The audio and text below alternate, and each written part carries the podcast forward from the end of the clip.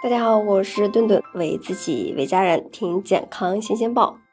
你知道吗？厕所真正危险的地方，往往在你看不到的地方。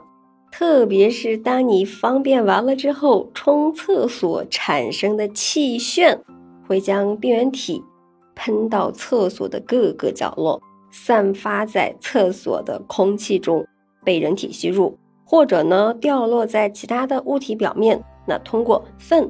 口途径造成疾病的传播，但是呢，散毒这项技能上，蹲坑和马桶的水平确实有差距的。蹲坑呢，更多的就是采用直冲式，那水花呢会溅起大量细菌和微生物；而冲水马桶呢，多采用这个虹吸式，病原体呢会被更多的吸入到下水道，而且呀。那蹲着的姿势大大降低了人体的这个呼吸的区域，从而可以吸入更多的病原体。那蹲坑的风险呀，就多次被提及到。那疫情期间，WHO 也是建议大家在冲水之前放下马桶盖儿，以防病毒污染、飞溅物呀，或者是飞沫通过气溶胶进行传播。那然而呢，对于这些开放式的蹲坑来说，这一点呀也是难以实现。那除此之外，蹲坑周围的表面，比如说，嗯，脚踩的地方，其实是很容易受到污染的。那二零二零年六月的二十九日，北京市政府呢就报告了两起病例，都是在这个使用这个社区公共厕所造成的这个感染病毒。那事实上，早就有更多的证据是可以证实它马桶的疾病传播风险会更低一些。有研究也表明啊。柬埔寨家庭的这个蹲坑上方的这个空气菌落浓度是来自于美国的马桶的二十一倍。那冲厕所手上的这个大肠杆菌，那蹲坑更是马桶的五十七倍。伊朗的研究者呢，也是调查了许多一年后的四十个厕所，包括呢二十个马桶和二十个蹲坑的状况，结果显示。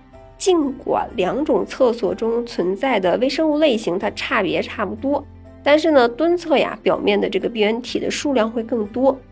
那如果您觉得这些数字只是数字，那好奇实验室也做过呃相关的这个直观的实验。那实验人员呢也是将这个会发光的荧光素钠分别呃加入蹲坑和马桶的这个水槽中。然后呢，在正上方安置一块透明玻璃，观察观察呀，冲厕所以后玻璃液体溅起的这个情况。第一次呢是将玻璃直接呃盖在上面，结果发现蹲坑上方的玻璃板上会有大量溅起的水柱，而马桶上方的这个呃玻璃板也有溅起的水柱，但是大多集中在中间。那它的数量上也是比蹲坑少了很多。实验持续进行，那这次的就是把玻璃悬空在四十厘米高度，结果发现蹲坑溅起的水滴虽然少了许多，但是范围也是更大更广了。而马桶呢，几乎没有溅起水滴。最后的结果发现啊，蹲坑溅起的水花最高可以达人的上半身。那要知道，这个病原体相对水花，那个头要小很多了，因此呢，上扬幅度可能会更高，那漂浮时间可能也会更长。那想象一下啊，那我们正在蹲坑门口排队，上一个人冲完厕所，那你连忙开门进去，迎接你的呀，可能就是被溅起各种的不可见的这个水滴和病原体了。而这些弥漫在空气中，或者是散落在公厕表面的病原体，可能就会被人体吸入接触到。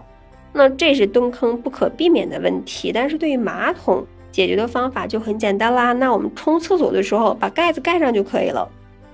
那其实那样马桶之所以被设计出来，就是为了让大家坐上去解决这个问题。其实说难也难，但是说简单也简单。我们将这个。蹲坑升级为马桶式，就把这个消毒液呀，包括这个一次性的坐垫的这个配套措施啊，也是考虑进去。那至少让每个人坐在马桶圈上的时候，屁股不会沾上什么不明液体或者是脚印儿，那才能让更多的人愿意坐上去。